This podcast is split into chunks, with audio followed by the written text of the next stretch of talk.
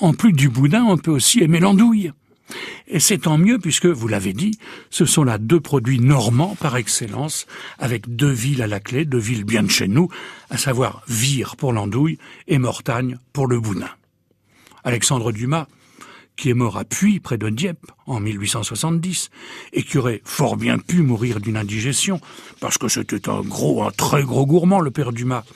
Alexandre Dumas donc prétendait que la meilleure des andouilles était celle qui était faite à base de sanglier, qui avait été fumée pendant 72 heures avec du bois de genévrier, mais je ne suis pas d'accord avec lui parce que ma préférence à moi va à notre andouille de vire qui est fumée de six semaines à deux mois avec du bois de hêtre ou de pommier, cette andouille qui, parvenue au terme de ce long fumage, est mise à dessaler pendant quatre jours dans une eau sans cesse renouvelée.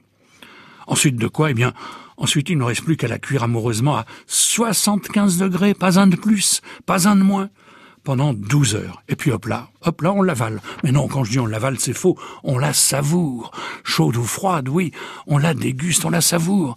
S'agissant du boudin, ce boudin qui, palpitant et crevant sur le grille, siffle mieux que le merle en avril, le boudin, s'il est noir comme celui de Mortagne au Perche, eh bien, il vous fait accéder au paradis de la gastronomie. Mortagne et Vire, Vire et Mortagne, deux mamelles de la Normandie.